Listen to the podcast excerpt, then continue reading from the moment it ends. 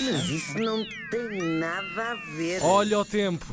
Olha o tempo! Pois é, cá vamos nós em mais uma viagem no tempo. Vamos já recapitular. Nós já vimos que à medida que as sociedades e as atividades humanas também se foram tornando mais complexas, também aumentou a necessidade de apurar a medição da passagem do tempo e isso significou encontrar, no fundo, um movimento ou uma unidade que fosse constante para que primeiro uma hora, depois um minuto e agora já uns segundos sejam exatamente sempre iguais. Assim, em tempos mais modernos já tivemos aqueles velhinhos relógios de pêndulo, não é? Que era o movimento do tá, tá, tá, tá, tá, tá, tá, tá.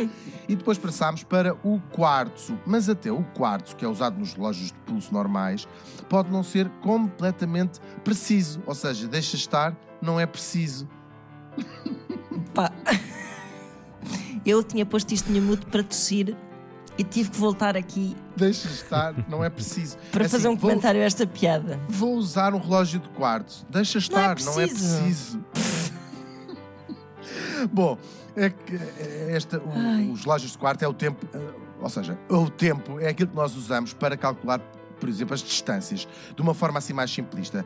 Não nos interessa saber que eh, a nossa mercearia fica a um quilómetro, o que nos interessa é saber que a mercearia está a 5 minutos a pé e é assim exatamente que nós calculamos as distâncias. Se nós aplicarmos isto, por exemplo, às viagens espaciais, a medição é feita como? Com o envio de um sinal da nave até à Terra e a localização é feita através do tempo que leva o sinal a ir e a voltar, porque nós sabemos que o tal sinal viaja a uma velocidade constante, que é a velocidade da luz, que é sempre exatamente a mesma. O conjunto desses sinais servem para calcular a trajetória da nave. Os relógios que usam a oscilação de um cristal de quartzo, que são ótimos para o nosso dia a dia, têm um problema: é que a cada hora essa oscilação atrasa um nanosegundo, ou seja, um bilionésimo Ah, de segundo. Ao fim de específico. seis semanas, esse atraso é já de um milissegundo.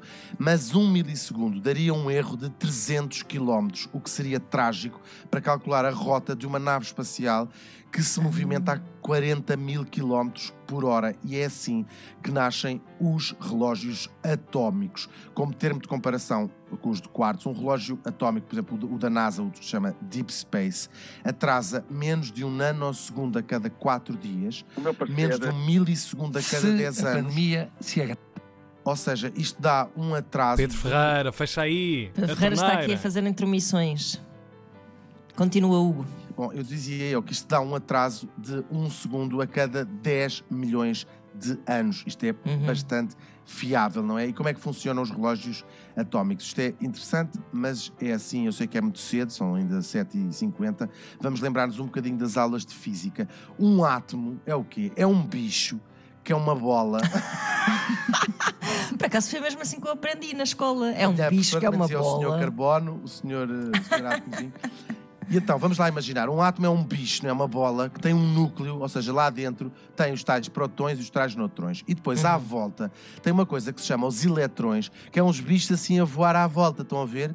Sim. tuma, Tu, tu, tuma. tu, tu, tu, tu. Fazem este Cada elemento da tabela periódica, são 118, seja o ferro, o ouro, a prata, enfim, aqueles que nós sabemos, é um átomo, cada elemento é um átomo com um número específico de neutrões lá, de- lá, lá, eh, lá, lá, lá dentro, não é? Certo. Ora, pronto, isto é que é o que faz um elemento. Agora, o Uhum. número de eletrões, aqueles bichos que andam a voar à volta, varia, mas as suas órbitas são sempre constantes. Pronto, três horas, três anos de liceu eh, de física, Resumidos. em duas frases.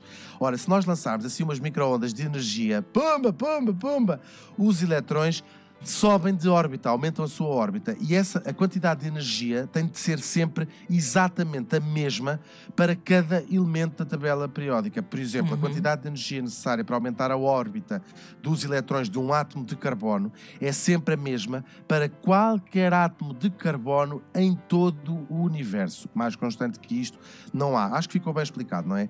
Ora, a maior Diria parte dos relógios atómicos que existem hoje em dia usam átomos de mercúrio e é a medição dessa frequência, dessas tais microondas, que é imutável e universal, que nos dá o tempo certo e passou também a ser essa unidade padrão oficial de um segundo.